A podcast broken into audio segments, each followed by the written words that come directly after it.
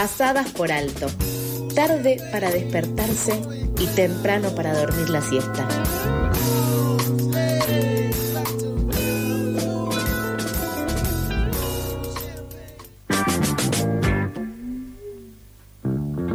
Son las 8 y 20 y te recordamos las vías de comunicación 11 67 10 37 58 o arroba pasadas por alto en Instagram y Twitter. Nosotros estamos acá, estamos dispuestos para poder escucharte, así que vos mandanos los mensajes, mandanos y decinos lo que vos quieras. Siguiendo con las noticias, el presidente Alberto Fernández, junto al ministro de Ciencia, Tecnología e Innovación, Daniel Filmus, anunciaron ayer una nueva jerarquización salarial del 10% para los investigadores e investigadoras del CONICET. La medida impactará en los 15.000 integrantes de la carrera de investigador científico y tecnológico y de la carrera de profesional y técnico de apoyo, y en más de 12.000 becarios y becarias doctorales y postdoctorales del Consejo. El anuncio de jerarquización se suma al acuerdo paritario para el sector que implica un incremento salarial del 60% en cinco tramos hasta marzo del 2023. Para poder saber más sobre este tema, ya estamos en comunicación con Eduardo Porto, editor del portal Periferia y periodista especializado en ciencia y tecnología. Hola, ¿cómo estás Eduardo? Newen y Lautaro, quien te habla, te saludan. ¿Cómo andan? ¿Qué tal? ¿Bien ustedes? Muy bien, muchas gracias. Eh, gracias por llamarme. Queríamos para arrancar eh, saber cómo en este contexto de inflación constante este aumento, si es o no suficiente para poder recuperar el poder adquisitivo de los investigadores y de las personas que trabajan en el CONICET. Claro. Bueno, sí, ahí una, una de las cosas que es clave, ¿no? Vos recién mencionabas eh, el tema de cuánto iba a impactar en el salario y una de las cosas que, digamos, siguen reclamando los gremios vinculados con, con CONICET, eh, ATE, CONICET, UPCN, eh, que son los que van y digamos los que firman la paritaria, siguen eh, reclamando lo que lo que me decían ayer es eh, que se que se empieza a generar una política de bajar los precios porque cualquier arreglo paritario o, modificación o incremento de, estos ítems de jerarquización se empiezan a volver un poco inalcanzables, ¿no? es decir, no, no alcanza para este, la, la pérdida salarial generalizada este, relacionada con la inflación. Así que uno de los temas un poco históricos que, se viene reclamando hacia el interior del organismo y que ya se resolvió en otros organismos de ciencia como la CONEA o como el INTA es el tema del convenio colectivo sectorial. Este, la paritaria de CONICET está atada, eh, ellos le dicen atada, ¿no? A, a la paritaria general del Estado, es decir, que un investigador eh, o un becario o un miembro de la carrera de, personal de apoyo este, tiene la misma, digamos, eh, le aumenta el salario en función de lo que negocia ATE y UPCN a nivel de todos los empleados del Estado, ¿no? Eh, CONICET representa un 6% de los trabajadores estatales. Eh, entonces lo que, lo que ellos piden es, lo que dicen es, las condiciones de trabajo de un investigador no son las mismas que las de otros trabajadores del sector estatal, ¿no? Del sector público. Este, entonces eh, piden un convenio sectorial, entre otras cosas, para poder negociar eh, sus propias condiciones laborales en función de lo que, de lo que representa su, trabajo, ¿no? Claro. Y nosotros estábamos leyendo eh, un, una nota que subió el Coricet y mientras lo leía decía que los becarios que tienen el sueldo mínimo para los becarios es de 136 mil. Para dejarlo en claro, eh, esto sería después de los aumentos, o sea, en este momento no están ganando esa plata. Eh, claro, la, mm, eh, claro, o sea, eso, sería con los aumentos que serían a partir de agosto, ¿no? O sea, el ítem, el ítem de jerarquización es un ítem que, le, que es no remunerativo y que le representa una suba este, dentro del marco en general salarial, o sea que la representación es cada vez más chica. Lo que me decían ayer de ATE con ICT es esto tiene un techo, o sea, no podemos seguir haciendo incremento de un ítem dentro del, recibo de sueldo solamente porque en el momento tiene un techo. Entonces dice, la paritaria cada vez se tiene que, eh, digamos, negociar eh, más la paritaria, pero además ya dice el, el, digamos, el trabajo este, del sector público, la, paritaria del sector público ya, digamos, perdió los años anteriores, con lo cual un poco ellos lo ven como enganchado a eso. Por eso digo, en un contexto donde en general la política científica tiene un, la verdad que eh, viene con, con eh, herramientas de la política eh, bastante favorables, dice nosotros no podemos negociar un, un, convenio propio para poder hacer evolucionar el salario mucho más, también en función, ayer Ana Franchi, la presidenta del CONICET, lo decía un poco, ¿no? De lo que se perdió durante el, gobierno de Mauricio Macri.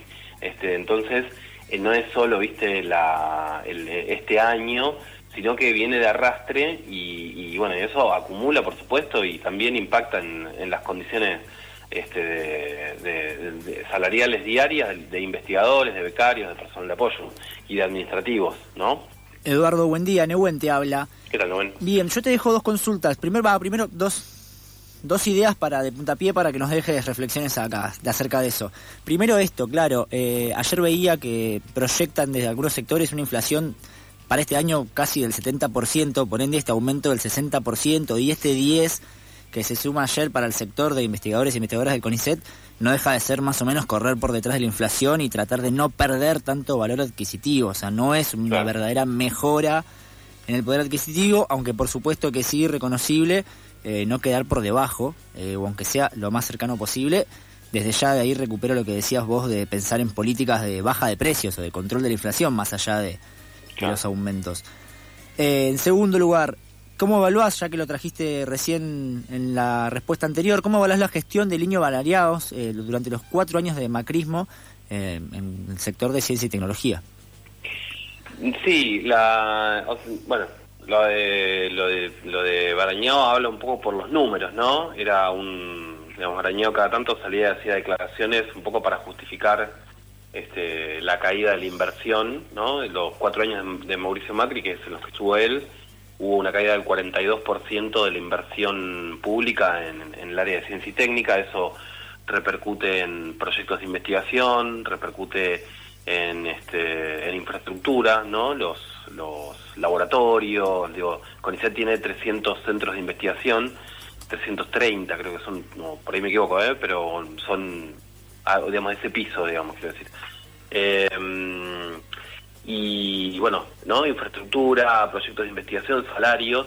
Entonces, eh, digamos, con una caída generalizada del 42%, bueno, eh, la verdad que evaluar la gestión en países, porque esto no le, compete solo a Argentina, ¿no? sino la región, América Latina, donde el 70%, el, el 65, el 60% de la inversión la hace el Estado, representa un, la verdad que una, casi una calamidad, ¿no? Este, en términos de gestión. Así que yo creo que un poco, bueno, fue una gestión bastante calamitosa. La, la mm, digamos, la, él mismo, ¿no? Tenía que un poco salir a tapar baches y inclusive cuando inicia la gestión de, de Salvareza y que anuncian recomposiciones salariales, él sale a hablar eh, sobre qué, qué importante que es y demás, no sé, uno, como es, raro, digamos, pero este, como que defendía la suba salarial, algo que no le había pasado en su gestión de gobierno, y él reconoció ¿no? que, que no había plata para, la, para el área de ciencia y técnica, así que eh, yo me guío por los números en general, ¿no? Digo, que, digamos, cuánto se puede mover una política científica si no es por eso, ¿no? Eh, por la inversión que, que se hace desde, desde el Estado y obviamente eh, todos están esperando que se, que se encadene la inversión privada, pero en el caso particular de ciencia y técnica, si no hay inversión pública, y esto no es solamente para este, América Latina y la región, ni para países subdesarrollados o en vías de desarrollo, sino también para países desarrollados. Creo que Estados Unidos también invierte el sector público mucho en ciencia y técnica para, para encadenar al, al sector privado, ¿no? Eh, así que nada, eh, la verdad que es fue una gestión que yo creo que si lo llamas a Barañito le podrías preguntar inclusive a él para que se autodefine y te va a decir un poco lo mismo, porque ah, este, fue muy terrible. Y lo otro que me decías, no... No, ya estamos, estamos con esto bien. Eh, última pregunta, así como para ir cerrando. Primero recupero también lo que hablabas recién de la desinversión. También muchos hemos conocido, por ejemplo, a Sandra Pita en las épocas de macrismo, que fue al programa de televisión a ganar financiamiento para un proyecto y habla un poco de cuál era la realidad de esa gestión. Eh, ¿qué, comentario y qué opinión tenés acerca de la gestión actual de Filmus? Y la, mm, mira, la gestión de, de Filmus viene un poco en continuidad con la de Salvareza. Ahí hay un, este, hay, digamos, lo, que son las líneas, las segundas líneas del ministerio eh, son las mismas. Digo, eh, Fernando Peirano, Diego Hurtado, Juan Pablo Paz, Ana Franchi son los funcionarios que de alguna manera vinieron con la gestión de Roberto Salvareza, son los que pertenecen al grupo CITA, ¿no? Eh, y que de alguna manera fueron los que movilizaron antes del triunfo de Alberto Fernández en 2019 la, la proyección de, digamos, de reencarar la, la recuperación del Ministerio de Ciencia, ¿no? Es el sector del kirchnerismo, vinculado a Cristina, eh, este, en, esto que es esta...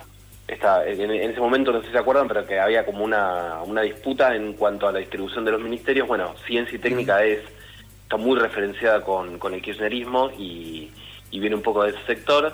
Eh, la gestión de Filmus es una gestión, es, es una gestión también post pandemia, ¿no? Eh, creo que ah, la pandemia un poco puso en evaluación eh, qué se hizo y ahí hay mucho, hay mucho resultado, digamos, ¿no? Eh, hubo generación de kits de, de, diagnóstico.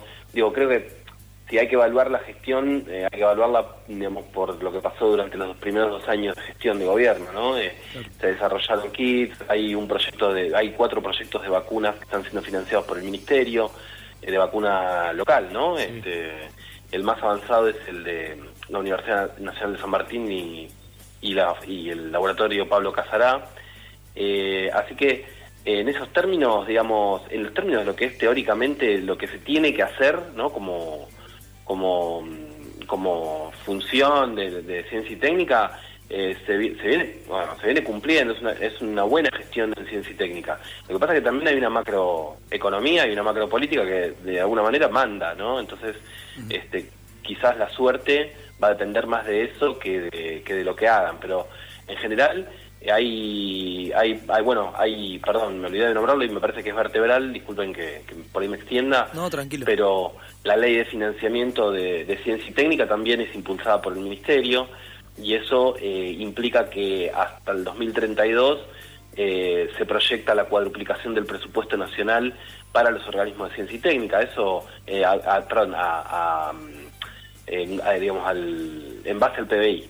Eso es, si se llega a hacer eso, digamos, estamos un poco equilibrando a Brasil, que es el gigante de la región, y, y, bueno, eso, digamos, hay un, hubo un clima político para favorable para eso, no solo en el Ministerio de Ciencias, sino también eh, Guzmán, digo, el Ministerio de Economía. Entonces me parece que en esa clave fue una gestión que estuvo acompañada, ¿no? Ayer un poco se veía, ¿no? Alberto Fernández haciendo un anuncio de aumento del CONICET, quiere decir que el Poder Ejecutivo está, digamos, mete la nariz en, el área de ciencia y técnica. Eso, eso me parece que es positivo, eh, por fuera de los límites de lo que es propiamente el Ministerio de Ciencia. Excelente, Eduardo. Muchísimas gracias por brindarnos estos minutitos para poder explicarnos la situación en el CONICET. Dale, muchas gracias a ustedes por llamar. Que tengas un buen día. Pasaba Eduardo Porto, editor del portal Periferia y periodista especializado en ciencia y tecnología, para contarnos un poco sobre la nueva jerarquización salarial del 10% para los investigadores y investigadores del CONICET y sobre el incremento salarial del 60% en cinco tramos hasta marzo del 2023.